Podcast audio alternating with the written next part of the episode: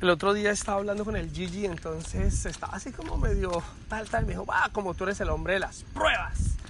Y a todo mundo hay que meterle candela a ver de qué material está hecho. Entonces yo me quedé pensando y sí, efectivamente el muchacho tenía razón. Lo que pasa es que a su corta edad no entiende que afortunado desafortunadamente la gente que tenemos cerca, la que nos rodea, amigos, empleados, familia, bueno, todo el que es pareja, hay que de vez en cuando ponerlos al fuego. O hay mucha gente que solo una vez necesita acercarse al fuego para ver de qué material están hechos, porque posiblemente por ahí tu pareja la, acercas al fuego y resulta que salió de plástico y ahí se jodió la bicicleta. Muchas veces nuestro hermano, nuestro hermano de, sangre, ese que, nacimos del mismo vientre y entonces resulta que la primera de cambio nos da la vuelta, nos vendió, nos volteó, nos...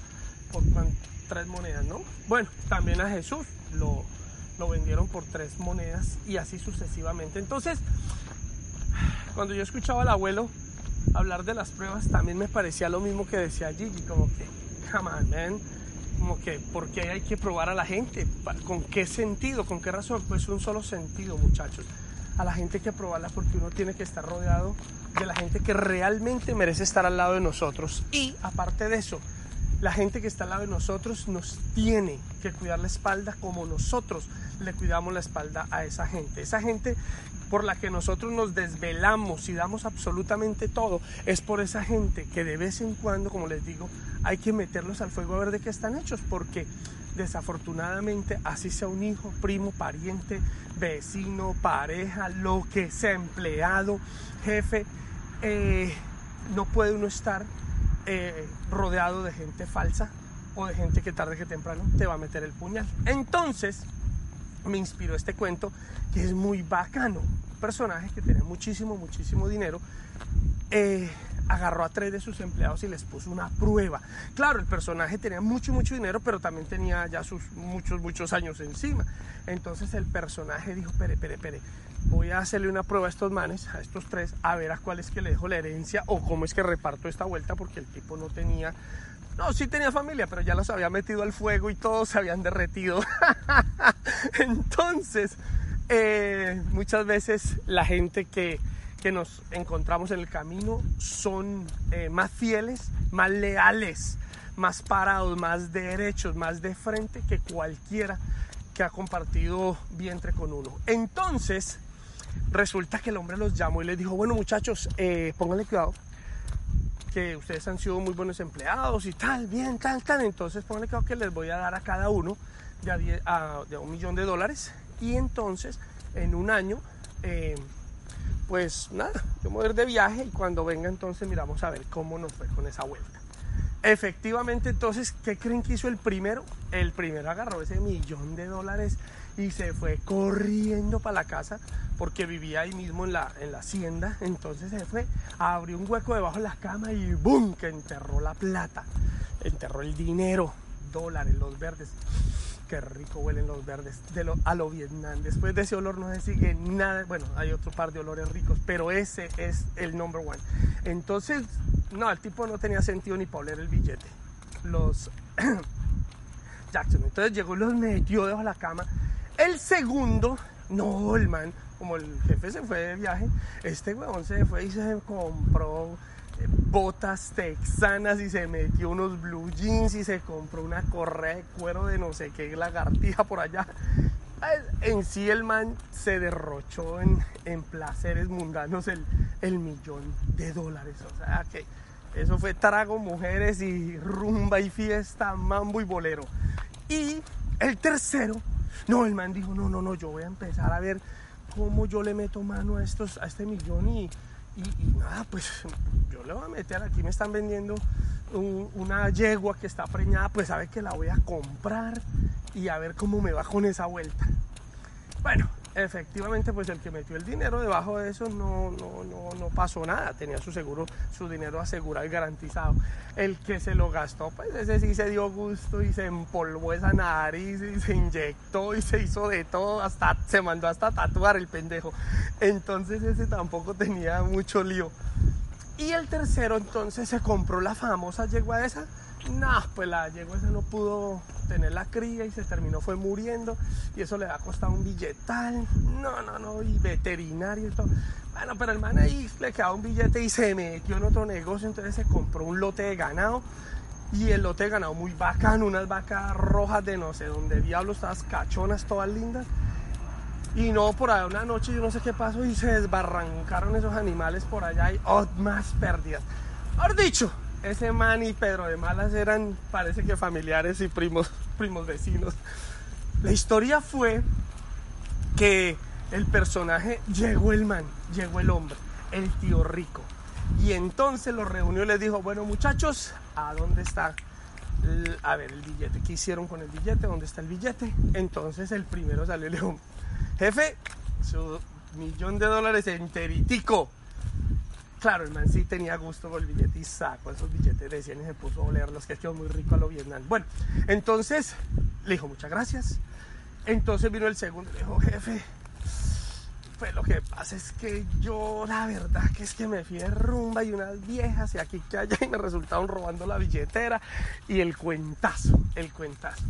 O sea que ese no, las cuentas en rojo menos un millón. Y el otro, pues también en rojo en rojo total el hombre. Entonces, ah, caramba, ¿y ahora qué hacemos? Dijo, jefe, yo la verdad que yo intenté tantas cosas, pero la, verdad que no se me dio la vuelta y, y me quedé en el camino y, y, pues con el dolor del alma pues le fallo porque no tengo el billete, pero igual yo se lo pago. Entonces, termina la historia ahí. A ver, a ver, echen cabeza muchachos. ¿A quién creen ustedes que le dieron la herencia? de esos tres personajes. Al que guardó el billete, al que se lo sopló o al que fracasó. Entonces, bueno, como no hay tiempo para eso, yo lo voy a sacar de este pedo ya mismo. Pues efectivamente al hombre que fracasó. ¿Por qué? Porque es que resulta que nosotros, y ya metamos en el tema así medio religioso, el tema Dios entre otras yo creo que Dios es una invención humana y ese rollo porque uno necesita de dónde agarrarse y de dónde creer, pero eso es otro tema para otro cuento que les tengo bacanísimo.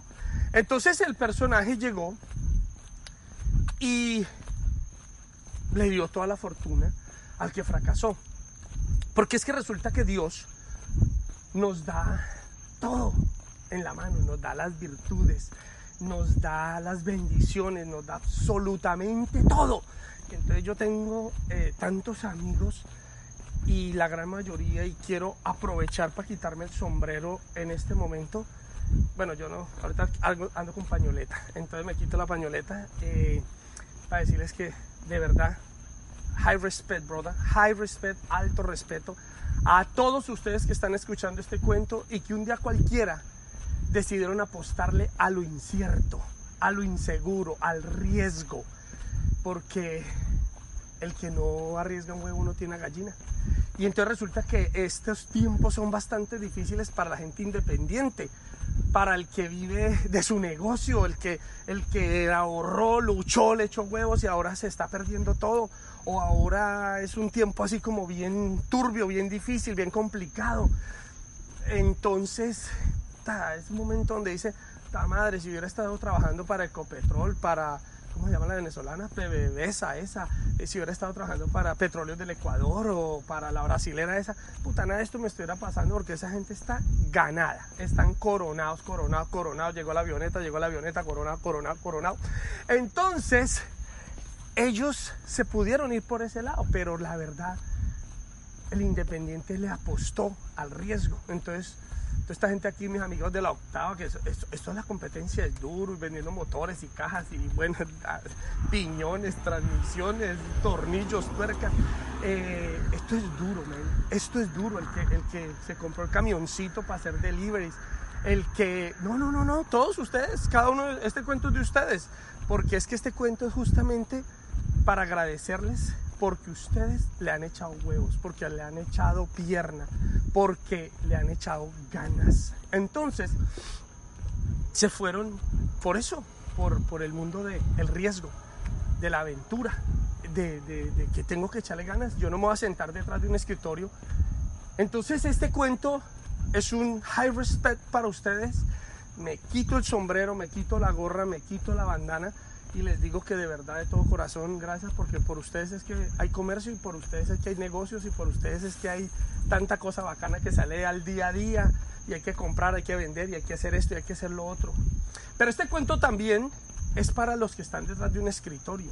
Usted que me está escuchando y que se ha metido su vida entera detrás de un escritorio y teniendo tantas freaking virtudes que Dios le ha puesto, que Dios le ha dado. Le dieron un millón de dólares y usted decidió meterlos debajo de la cama. Usted decidió meterse detrás de un escritorio. ¿Usted cree que eso es justo? A lo Vietnam que yo creo que no. A lo Vietnam, a lo correcto, a lo recorrecto, no. ¿Por qué? Porque hay que apostarle a la felicidad. ¿Y sabe qué me dijo el abuelo? El abuelo me dijo, viejo, nunca piense en dinero, nunca piense en dinero. Cuando vaya a pensar en su profesión, nunca piense en dinero, piense en lo que a usted lo hace feliz. Y ese es el secreto del éxito, hacer lo que uno lo hace feliz. Y como en esto de espiritual y el mundo, cuando ya uno avanza y crece y sube unas octavas superiores y ve el mundo desde arriba, y ve cómo las ovejas tragan el reducto de pasto, pues es ahí donde uno se da cuenta que efectivamente todas esas ovejas tienen alas, pero no las han descubierto, no quieren volar. Entonces, em, sí, hay que arriesgar, hay que explotar esas virtudes que Dios nos dio, hay que sacar ese millón de dólares debajo de la cama. Y sabe qué les digo, cuando usted hace lo que le gusta y lo hace con amor, nunca falta. Es que eso es un testimonio, hermanos, como los evangélicos. Testimonio, hermanos, testimonio. Efectivamente, cuando uno le apuesta y, deja la maldita seguridad, porque así le llamo yo a la maldita comodidad, a la mujer esa que se casa con el huevón ese que tiene cuatro pesos porque ella hace las cuentas y puede vivir hasta los 80 años y el man se muere mañana o lo matan y entonces va la fija. Entonces detesto y le tengo fastidio y hasta asco al que juega la fija. No, no, no, no, no.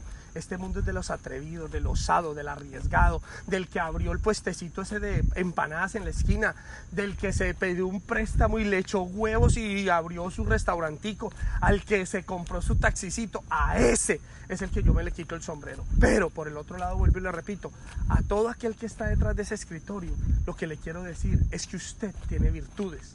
Y no quiere decir que entonces todos tenemos que ser eh, indios, ¿no? También tienen que existir los caciques. Entonces, bacano, bacano, usted eso fue su misión, pero dentro de su misión de vida, hágalo de corazón, hágalo por amor, e entréguese y si está trabajando en esa compañía y lo quieren y lo valoren, aplique a partir de hoy algo, sentido de pertenencia y siente esa empresa como suya.